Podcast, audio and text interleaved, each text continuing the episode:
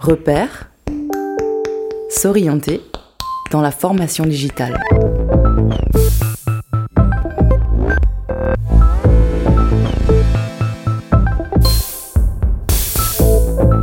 Repère.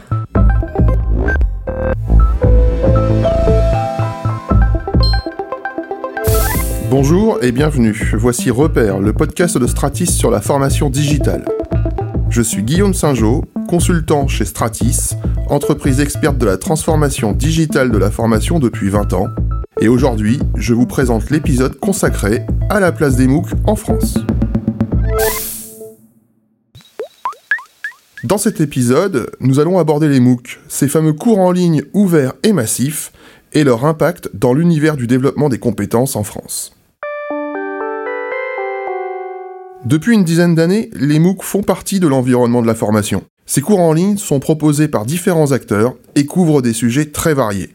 Des universités, des grandes écoles, l'Alliance française, des musées par exemple, proposent des MOOC où chacun peut s'inscrire en toute liberté.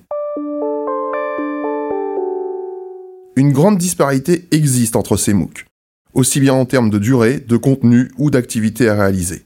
Certains MOOC visent à développer des compétences professionnelles, d'autres permettent de s'initier au sujet qui nous intéresse. Nous rencontrons aujourd'hui Loïc Tournedoué, expert et promoteur des MOOC au sein de l'AFPA depuis plusieurs années. Alors Loïc, quelles sont les grandes étapes du développement des MOOC en France? Quels sont les MOOC qui ont rencontré le plus de succès? Alors tout d'abord, le premier MOOC français, le MOOC ITIPA, Internet, tout y est pour apprendre, voit le jour en octobre 2012. Puis en janvier 2013, le MOOC Gestion de projet de l'École centrale de Lille est la première formation en ligne ouverte à tous et certificative. Lancé par le ministère de l'Enseignement supérieur et de la Recherche en octobre 2013, France Université Numérique vise à fédérer les projets de cours en ligne des universités et écoles françaises pour leur donner une visibilité internationale. Fun ouvre début 2014, notamment avec plusieurs MOOC du CNAM. Son catalogue s'est continuellement enrichi pour proposer une variété de formations répondant aux besoins de tous les publics. Près de 700 cours sont aujourd'hui disponibles. Début 2016, l'AFPA est le premier organisme de formation à proposer un MOOC ciblant à la fois grand public et les professionnels, mais aussi grande nouveauté, des gestes métiers, ceux de la cuisine. Enfin, la crise de Covid en 2020 a ensuite massifié les usages et renforcé la tendance. Au premier abord, ce sont surtout des organismes de formation initiale qui proposent des MOOC. Qu'en est-il des organismes de formation continue, comme le CNAM ou l'AFPA? Le CNAM propose quatre premiers MOOC lors de l'ouverture de la plateforme en 2014. Depuis, ce sont plus de 49 MOOC qui ont été produits et publiés sur cette plateforme. Le plus emblématique est le MOOC de Cécile Dejoux dédié au management. L'AFPA, quant à elle, propose 12 MOOC sur sa plateforme, avec des métiers tels que cuisinier et serveur. L'offre s'est étoffée avec des thématiques plus ciblées, comme l'apprentissage du français ou les maîtres d'apprentissage. L'AFPA met à disposition depuis 2020 des modules transverses sur des sujets de société tels que la prise en compte de la mixité, les techniques de recherche d'emploi, l'utilisation du compte personnel de formation ou l'emploi des personnes en situation de handicap. Selon vous, quels sont les impacts des MOOC sur la formation professionnelle continue? Peut-on s'attendre à une révolution MOOC dans les années à venir?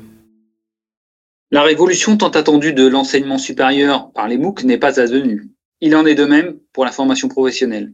On reproche parfois aux MOOC leur fort taux d'abandon, leur manque d'accompagnement ou un manque de personnalisation.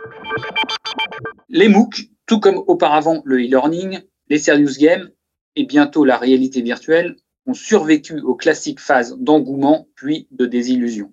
Ils sont devenus une modalité de formation parmi d'autres, dont la particularité est de pouvoir combiner une grande diversité de ressources, vidéos, jeux, quiz, avec une animation communautaire.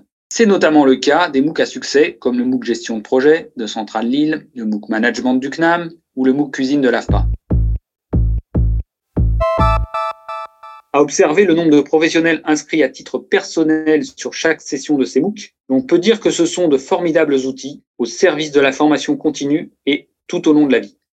En synthèse, je dirais que les MOOC ont clairement fait bouger les lignes de la formation professionnelle et que l'on peut parier sur leur pérennité en tant qu'outil de multimodalité et facteur d'attractivité au sein d'un parcours de professionnalisation ou de formation. Merci Loïc pour ces quelques minutes. Il nous semblait important d'aborder les MOOC qui permettent effectivement de sensibiliser un grand nombre de personnes sur un sujet, tel que le développement durable aujourd'hui. Les MOOC participent à une nouvelle manière d'apprendre grâce à Internet. Nouvelle manière d'apprendre qui vient s'articuler aux autres dans des dispositifs multimodaux. Le mouvement enclenché par les MOOC devrait continuer à modifier notre regard sur l'accès au savoir, à la connaissance. Peut-être nous croiserons-nous dans quelques années dans un MOOC qui proposera de la réalité virtuelle. En attendant, vous pouvez vous rendre sur FunMOOC, le site de l'AFPA, ou encore MyMOOC pour explorer les possibilités offertes par les MOOC.